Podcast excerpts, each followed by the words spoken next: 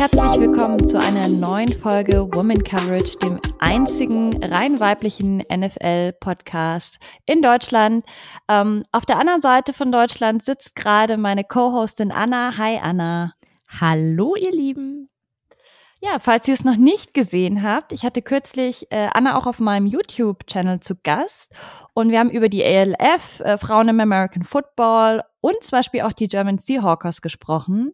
Schaut auf jeden Fall mal da rein. Wir verlinken euch das ganze Gespräch, also das Video, ähm, gerne auch in den Show Notes, würden wir uns freuen. Und dann könnt ihr uns auch mal, ja, äh, unsere Gesichter sozusagen auch mal sehen, ähm, wenn ihr da Bock drauf habt. Sonst hört einfach den Podcast, unsere Stimmen reichen auch. Total. ja, aus aktuellem Anlass äh, möchten wir heute über ein Thema sprechen, das sicher ein eher ähm, schwieriges Thema ist, das aber sehr, sehr wichtig ist, und zwar das Thema Rassismus. Falls ihr es noch nicht mitbekommen habt, ähm, es gab ja nach dem EM-Finale letztes Wochenende ähm, ja wieder Vorfälle im Bereich Rassismus. Es wurden drei englische Spieler, äh, Saka, Rashford und Sancho, rassistisch angefeindet. Alle drei Spieler sind schwarz und ähm, sind alles Engländer und haben aber es gewagt, die Elfmeter zu verschießen für England im alles entscheidenden Finale gegen Italien.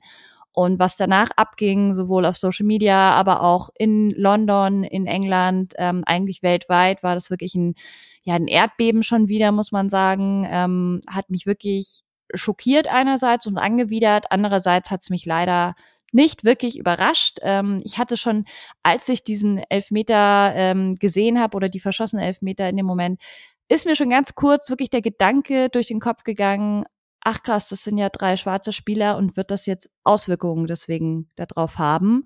Anna, wie war es bei dir? Hast du dir das Finale angeschaut? Und wenn ja, hättest du gedacht, dass eben die drei jungen Sportler so massiv ähm, angefeindet werden? Ähm, also ja, ich habe es mir angeschaut und ähm, ich muss leider sagen, also das ist wieder so, sich, sich selber seinem, seinem White Privilege bewusst machen. Das hätte ich auf jeden Fall tun müssen, denn für mich war es einfach nur so, ähm, vor allem beim, beim letzten, bei Saka, habe ich mir einfach nur so gedacht, so, oh scheiße, der ist so jung, der kriegt's jetzt ab.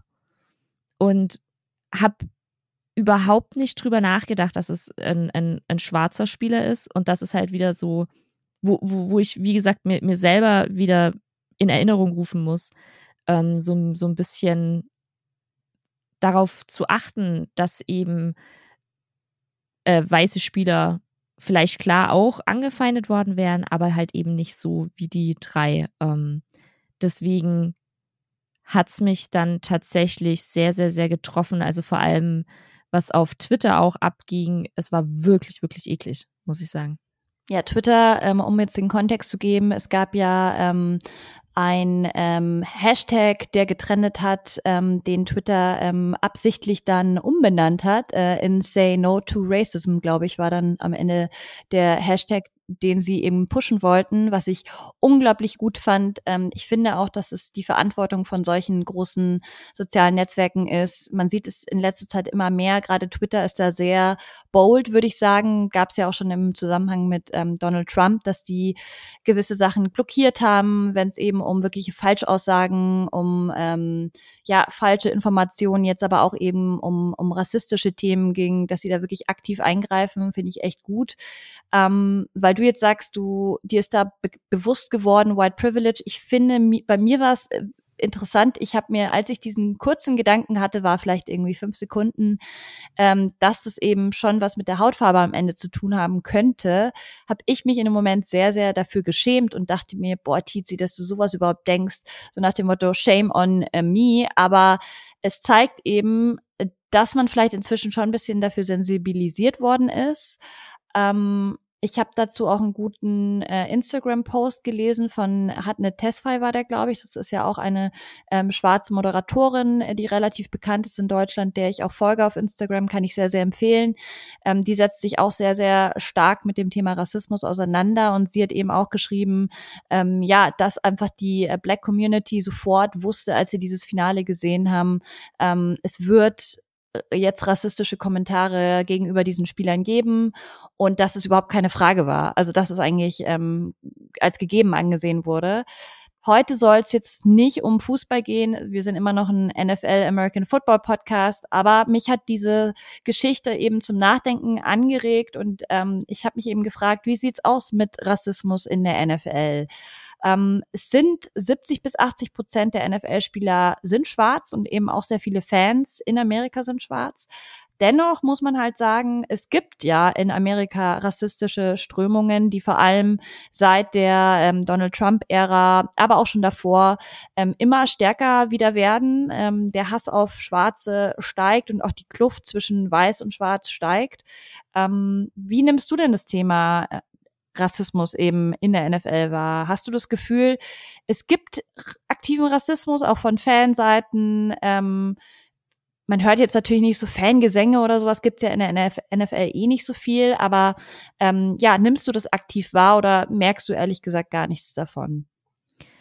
Ähm, leider merke ich es total und vor allem, ich finde, seit ähm, Donald Trump Präsident war, ist es mir deutlich bewusster nochmal geworden. Klar, davor habe ich mich auch nicht so krass mit Football auseinandergesetzt. Aber Donald Trump hat das Ganze, ja, wie soll ich sagen, der hat Dinge sagbar gemacht, die davor nicht sagbar waren. Oder zumindest äh, schon sagbar waren, aber nicht in, in der, ich sage jetzt mal, nicht Mitte der Gesellschaft. Das, das ist krass rechts, was, was der so gesagt hat und alles von sich gegeben hat. Aber er hat es gesellschaftsfähiger gemacht, was man alles sagen kann. Und dadurch ist es meiner Meinung nach eben auch viel, viel lauter geworden. Und wenn man denkt an, ähm, was da alles abging an, an Aktionen bei der NFL und wie lang man aber auch oder wie viel die ähm, schwarzen Spieler ähm, auf die NFL einreden mussten, von wegen, hey, wir haben hier ein Rassismusproblem, bis die NFL irgendwann mal tatsächlich, ich weiß nicht, ob es nur wegen den Medien war, weil es halt krass medienwirksam ist, wenn man da auf den, darauf aufspringt, oder ob da wirklich ein Umdenken stattgefunden hat. Aber ich denke mal, vor allem, wenn man sich die Owner der Mannschaften anschaut, das sind verdammt viele weiße alte Dudes die da rumsitzen. Ja, also es gibt keinen einzigen People ja. of Color Owner in der NFL. Ja, und also deswegen es ist es für mich noch präsenter als vor ein paar Jahren. Ich finde es interessant, weil ich muss sagen, ähm, jetzt so im aktiven Spielalltag, also wenn man wirklich sagt, man schaut sich sonntags die Spiele immer an, äh, man ist so in seinem Trott während der Saison, da merke ich das wirklich eigentlich sehr wenig. Aber wie du schon sagst, es, es ist jetzt schon in den letzten Jahren irgendwie mehr geworden und man merkt halt auch einfach, dass, glaube ich, viele schwarze Spieler Sachen auch nicht mehr auf sich sitzen lassen. Ähm, Gerade auch mit dem ganzen Black Lives Matter ähm, Movement und eben ähm, Colin Kaepernick, die ganze Geschichte, ist es, glaube ich, schon auch so geworden, ähm, dass man nicht mehr so viel schluckt und das ist natürlich super gut. Und deswegen, klar, kriegt man jetzt schon mehr mit, aber eher dann, finde ich, durch ähm, Aktionen wie beispielsweise, ja, weiß ich nicht, ähm, Videos zu dem Thema, die Spieler irgendwie rausbringen, Statements auf Twitter, auf Instagram, sowas. Aber das, ich finde, so im wirklichen Spielalltag sieht man das wirklich tatsächlich noch recht selten. Voll. Und ich muss auch sagen, was man super, super selten sieht, ähm, wie du schon sagst, es gibt super viele äh, schwarze Spieler oder Person, äh, People of Color, die da vokal drüber werden. Aber wenn man dann mal schaut, wie wenig weiße Spieler äh, sich als Ally darstellen und wirklich darauf aufmerksam machen, das ist halt was, was mich auch super erschreckt hat. Ähm, vor allem jetzt im, im letzten Jahr, als das halt in, in aller Munde war irgendwie, da gab es halt wirklich, wirklich nur ein paar von den Spielern, die, also die NFL hat so viele Spieler, nicht jeder davon ist einfach bekannt. Ähm, über den, über das eigene Team hinaus, über die eigene Fanbase hinaus.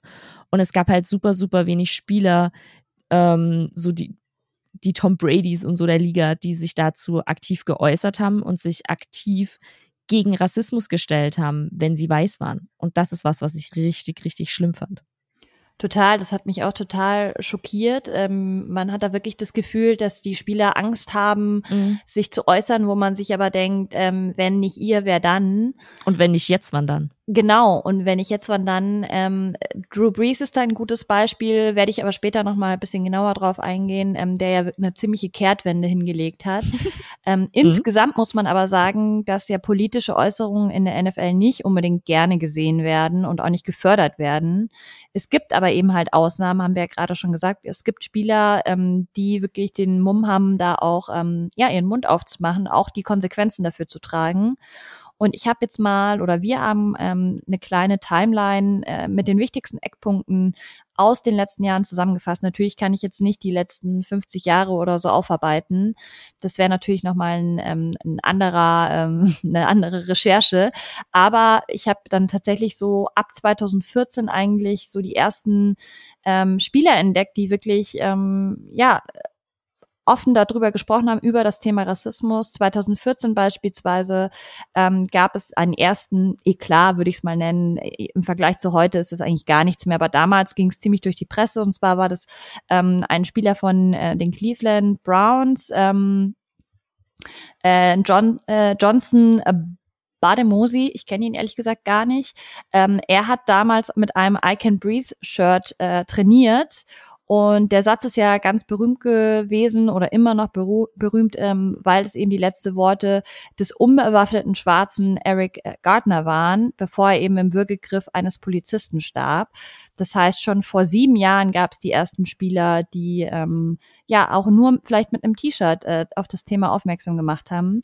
Zwei Jahre später dann der riesige Knall, würde ich sagen. Ich finde, durch Colin Kaepernick hat sich so extrem viel geändert und es wurden auf einmal Diskussionen geführt. Nicht nur im, im American Football. Ich finde, Colin Kaepernick hat wirklich eine komplette Bewegung gestartet im Grunde.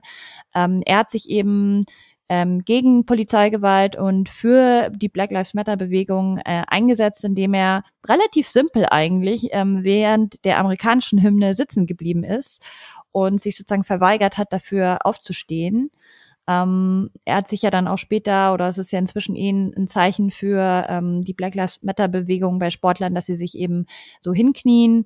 Ähm, das Krasse ist, dass einfach Colin Kaepernick vorher ein sehr, sehr gefragter Quarterback war, ähm, viel Geld verdient hat, sehr ähm, positiv, würde ich sagen, von der Öffentlichkeit wahrgenommen wurde und nur durch diese eine Aktion eben seine ganze Karriere verloren hat, muss man einfach so sagen. Ähm, es hat ihn dann wirklich, ja, den Job gekostet. Vielleicht ganz kurz Einschub, bevor ich äh, weitermache in der Timeline. Ähm, wir haben, glaube ich, schon mal über Colin Kaepernick in einer anderen Folge gesprochen. Aber ähm, was würdest du sagen? Gibst du mir recht, dass er wirklich so eine wichtige Figur war in der ganzen Bewegung? Auf jeden Fall. Auf jeden, auf jeden Fall. Ähm, ich glaube, er hat da wirklich was angestoßen, wovon man vielleicht in ein paar Jahrzehnten in Geschichtsbüchern lesen wird. Ähm, weil er halt in der NFL auch so, so standhaft geblieben ist und da einfach weitergemacht hat und ähm, so viele Leute dazu gebracht hat, endlich mal Stellung zu beziehen, sich hingekniet hat, nicht aufgehört damit, äh, hat damit. Also ich glaube auf jeden Fall, dass er da wirklich ähm, eine super wichtige Person war in der NFL beim Thema Rassismus. Ja, 2020 dann, vier Jahre später, die Tode von schwarzen amerikanischen Bürgern hatten, haben nicht aufgehört auf magische Art und Weise. Ähm, es gibt immer wieder, ähm, ja, amerikanische Staatsbürger, die durch Polizeigewalt vor allem ähm, ihr Leben lassen. Und so war es eben auch bei George Floyd, dessen Video ja um die ganze Welt ging. Ich glaube, da brauchen wir jetzt nicht erklären, was da passiert ist. Ähm, sehr verstörend auf jeden Fall.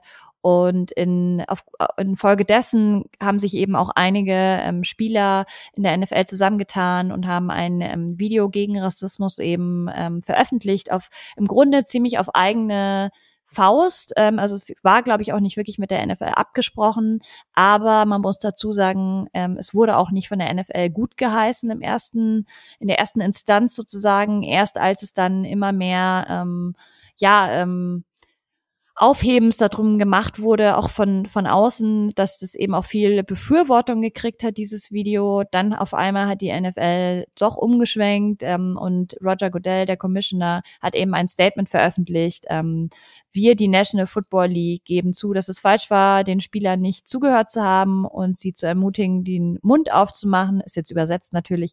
Wir glauben, dass schwarze Leben zählen. Ähm, das war, glaube ich, so das erste richtige Bekenntnis ähm, zu Black Lives Matter, ähm, zu eben auch den 70 bis 80 Prozent schwarzen amerikanischen Spielern. Ähm, eigentlich krass finde ich, dass es gedauert hat bis 2020, bis sowas überhaupt mal kam. Und das sollte ja eigentlich selbstverständlich sein, dass man sagt, man steht auch zu seinen schwarzen Spielern. Eigentlich schon. Ähm, ja. Ähm, und genau, wir wollten ja noch, oder ich wollte noch kurz was zu der Personalie Drew Brees sagen.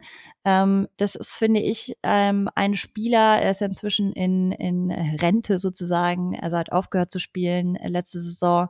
Ähm, er ist aber ein Spieler, der von sehr vielen Leuten sehr geschätzt wird, der extrem große Reichweite hat ähm, der seine Stimme durchaus auch einsetzen könnte für eben ähm, so ein Thema und es so ein bisschen verpasst hat. Also ähm, er hatte ja damals dann sich so extrem drüber aufgeregt, dass ähm, Spieler eben die ähm, Hymne und auch eben die amerikanische Flagge nicht äh, ausreichend äh, respektieren würden und ähm, hat dann von seinem Opa auch gesprochen, der wohl irgendwie im Zweiten Weltkrieg äh, gekämpft hat und hat gemeint, man würde so nach Motto bisschen so sein Erbe besudeln, wenn man nicht aufsteht zur Hymne und man müsse ja die, das Militär ehren und so weiter und so fort.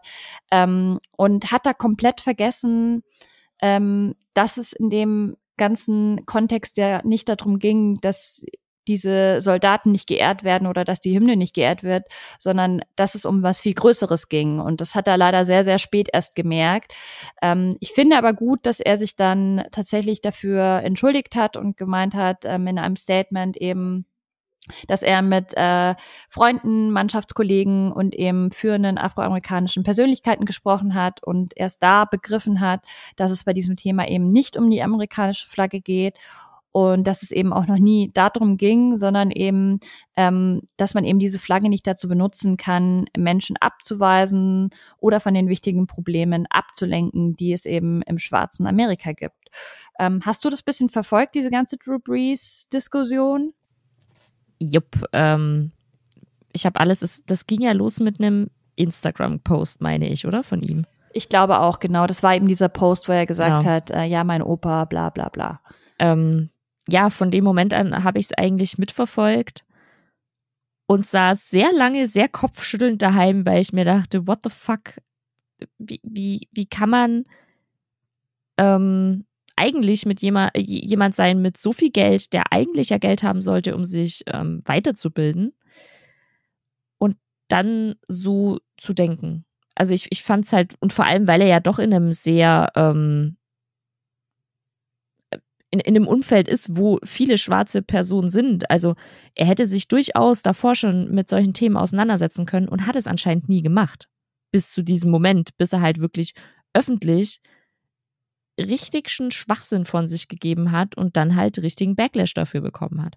Und das ist halt das, was mir nochmal so vor Augen geführt hat, von wegen, ähm, dass es halt bei manchen Menschen wirklich, wirklich, wirklich eine krasse Situation braucht, also im Sinne wie bei äh, True Breeze, so eine krasse Medienaufmerksamkeit, bis sie sich endlich mal damit beschäftigen, was sie für einen Vorteil haben wegen ihrer Hautfarbe. Und dass es eben nicht alles um, um sie oder um die Flagge oder um sonst was geht, sondern dass es da halt Menschen gibt, die aufgrund ihrer Hautfarbe verdammte Probleme haben.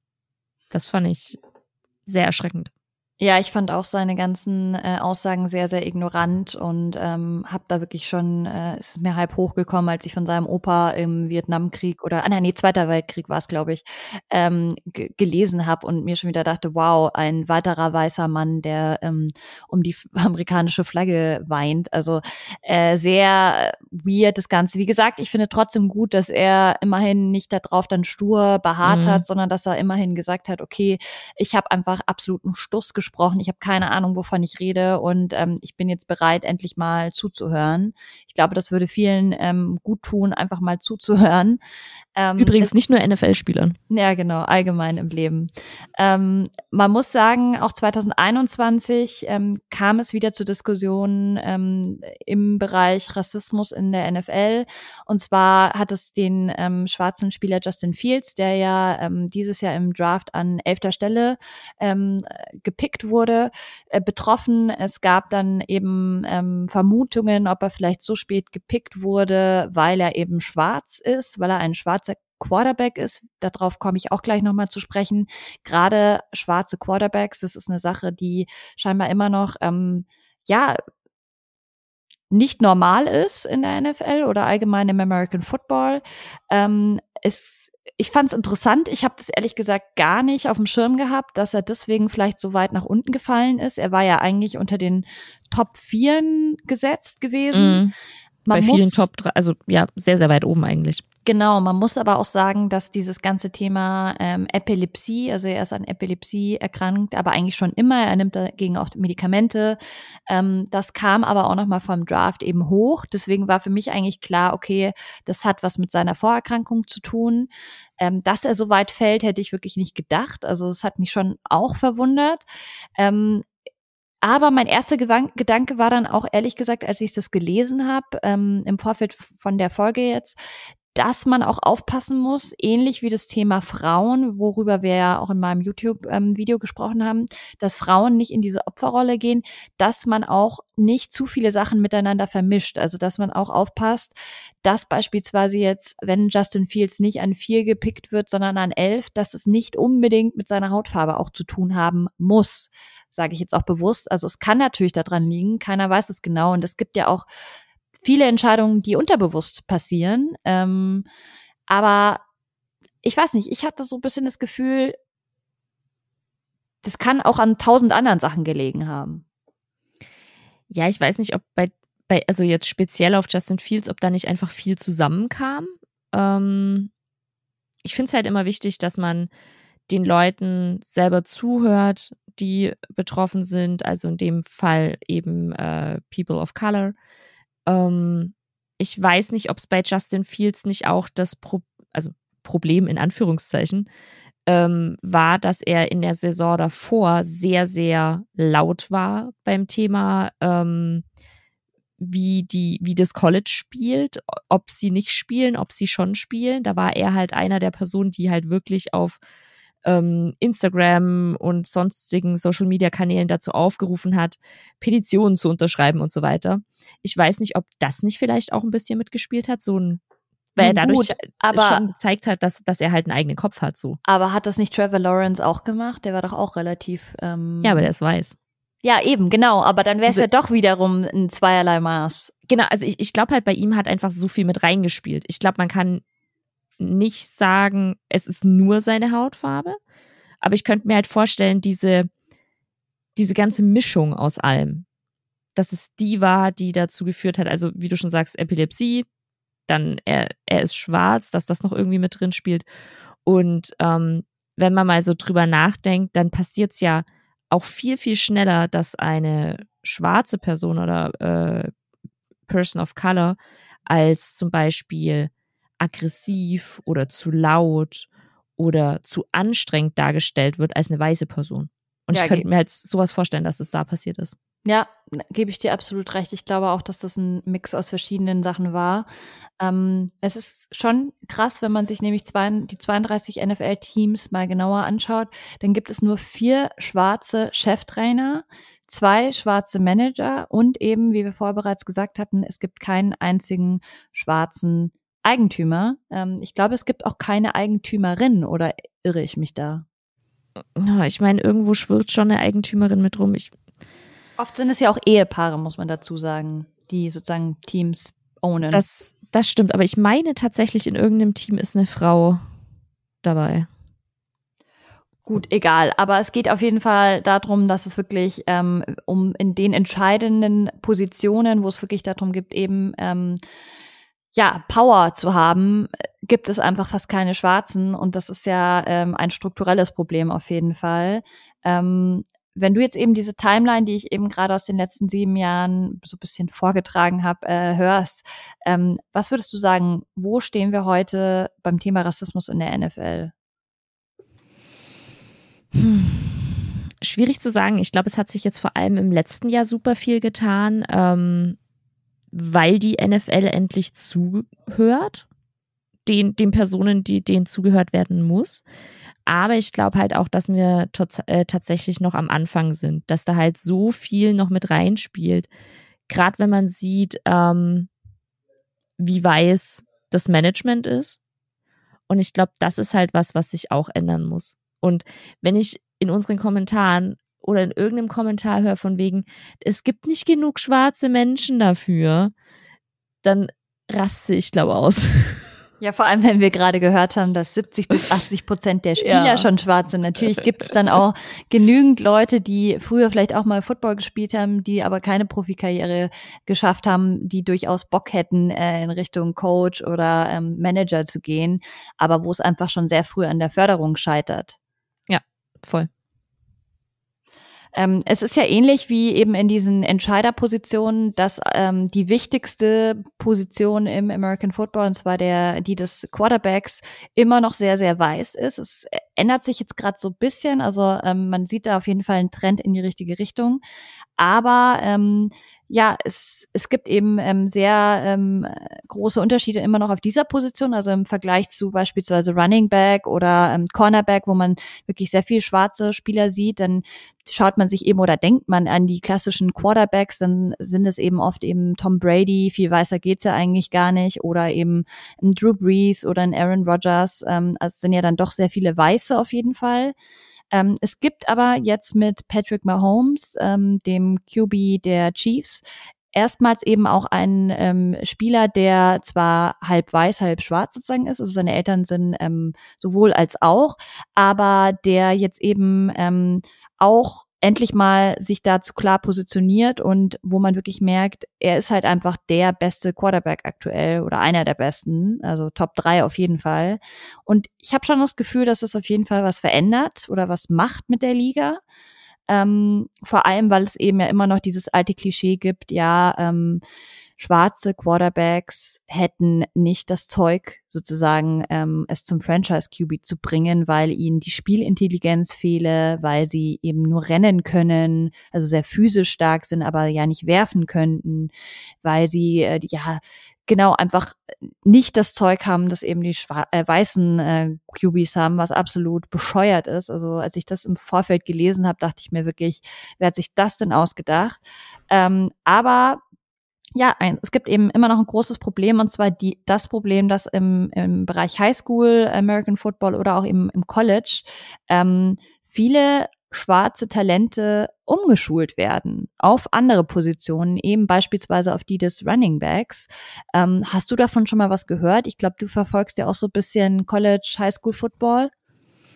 Ähm, ja, mache ich, aber ich bin tatsächlich nicht so drin in den ganzen richtig, also ich schaue mir die Spiele an und so, aber ich bin nicht so drin wie jetzt irgendwie in der NFL oder ELF oder so. Ja, also es gibt ähm, auch einen schwarzen Quarterback, der eben auch der einzige ähm, schwarze Quarterback in der Hall of Fame ist. Warren Moon heißt er. Er ist 63 Jahre alt und von dem habe ich ein ganz gutes, treffendes Zitat zu dem ganzen Thema auch gefunden. Er sagt eben, ähm, es ist das Ergebnis davon, dass wir Schwarzen mehr und mehr Chancen bekommen haben, Quarterback spielen zu dürfen.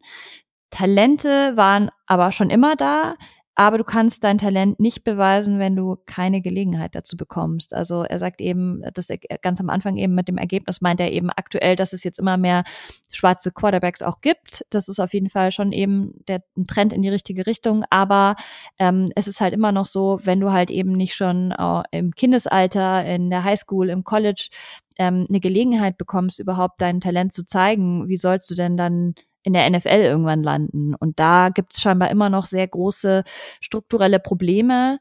Ähm, was meinst du, wie könnte man diese Probleme eben schon in der Highschool vielleicht angehen? Oh, ich glaube, das ist wirklich schwierig, weil durch dieses System, was die NFL auch hat und ähm, dadurch, dass halt, also du wirst nur wirklich bekannt oder eher bekannt, wenn du an einer großen Highschool spielst. Das zieht sich dann im, im, äh, im College so weiter. Dadurch ist das, glaube ich, total schwierig, weil halt, es ist halt immer noch so, dass es halt die schwarzen Spieler, die ins College zum Beispiel kommen, sind halt vermehrt mit irgendwelchen Stipendien und so weiter. Ähm, die, die halt manchmal diese Unterstützung einfach brauchen, die halt dann vielleicht weiße Spieler nicht brauchen.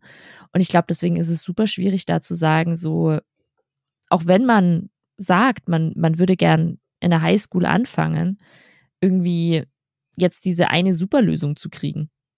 Ich glaube, das ist super schwierig.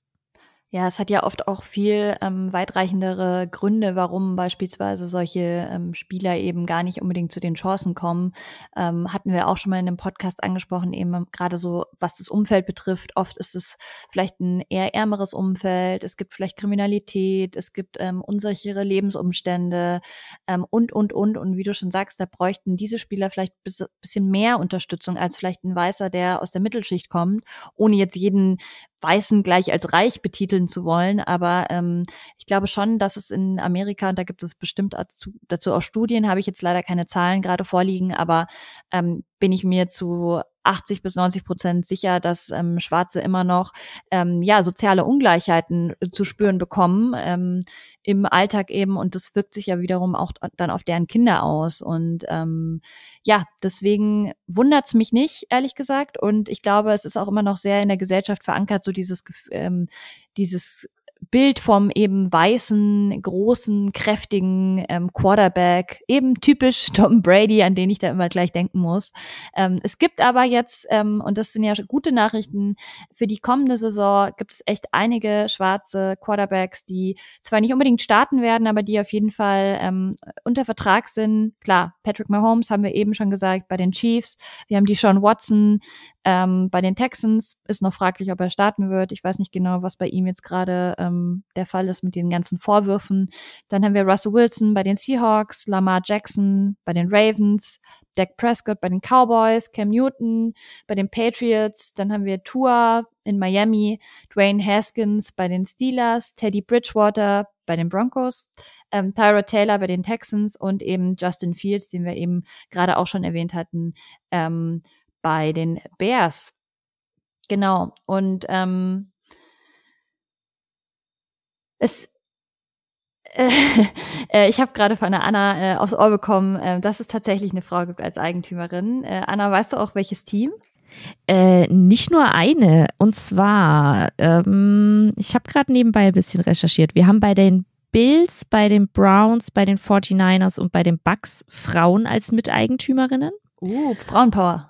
Und bei den Bears, bei den Lions, bei den Texans, bei den Saints und bei den Titans Frauen als Eigentümerinnen.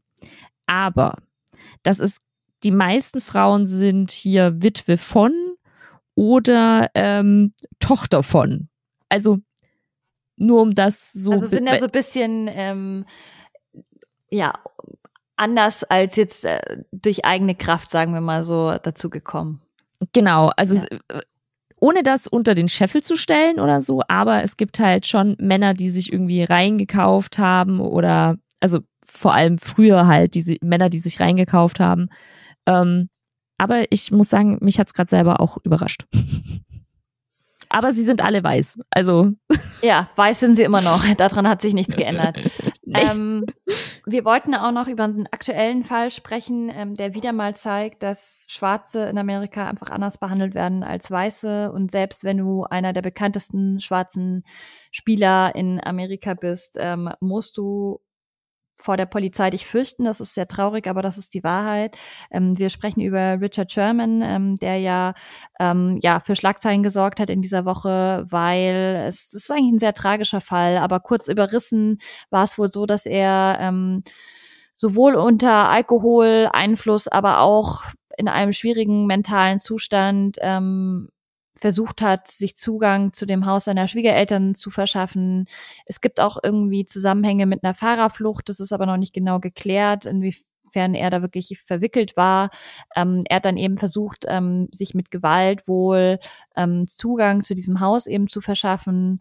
Und ähm, ich habe dann ähm, Tweet äh, gelesen von den G German Seahawkers, ähm, dass eben seine Frau Ashley in dieser Ausnahmesituation sehr, sehr schnell ähm, gehandelt hat und reagiert hat und die Polizei eben über den Zustand ihres Mannes informiert hat und ganz wichtig gesagt hat, dass er unbewaffnet ist. Ähm, das ist sehr traurig, aber auch ja nicht ganz ähm, weit hergeholt, weil man ja weiß, wie viele ähm, schwarze Afroamerikaner eben genau deswegen ähm, gestorben sind, weil sie vielleicht eine Waffe bei sich getragen haben oder weil die Polizei das nur vermutet hat. Da, das reicht ja schon die Vermutung. Ähm, und dann einfach schlichtweg erschossen wurden.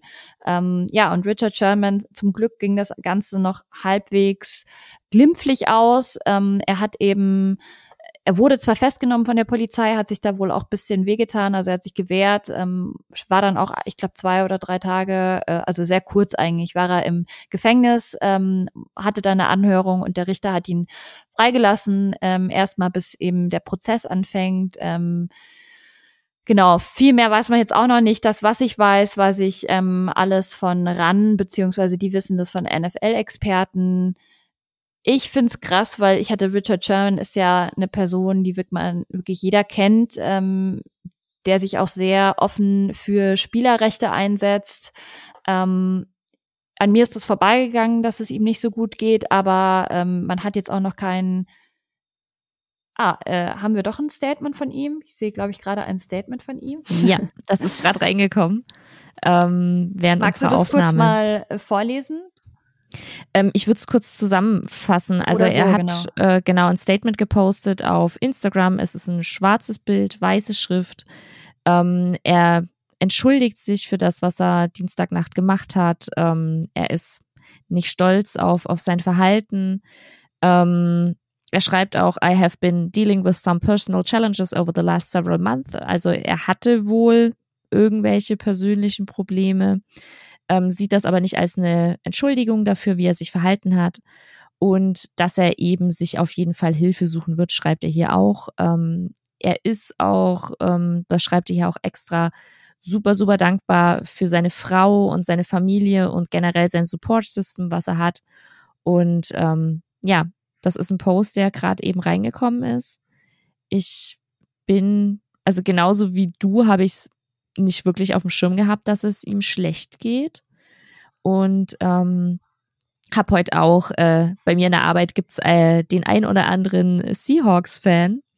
Und dann hat man darüber natürlich gesprochen. Und ähm, ja, es war jetzt jeder sehr erschrocken darüber, dass, dass das passiert ist und dass es äh, mit Richard Sherman passiert ist.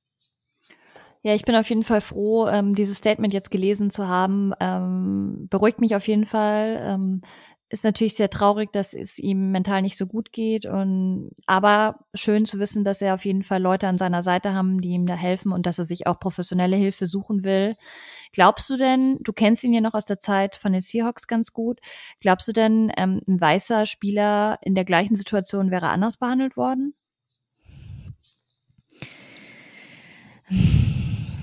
Ich, ich weiß nicht, ob da nicht die Medien anders reagiert hätten, weil da kam es mir jetzt zumindest so vor, als hätten die amerikanischen Medien schnell, ja, schnell einen Prozess gemacht, von wegen, ach ja, und er ist ausgerastet und bla bla bla.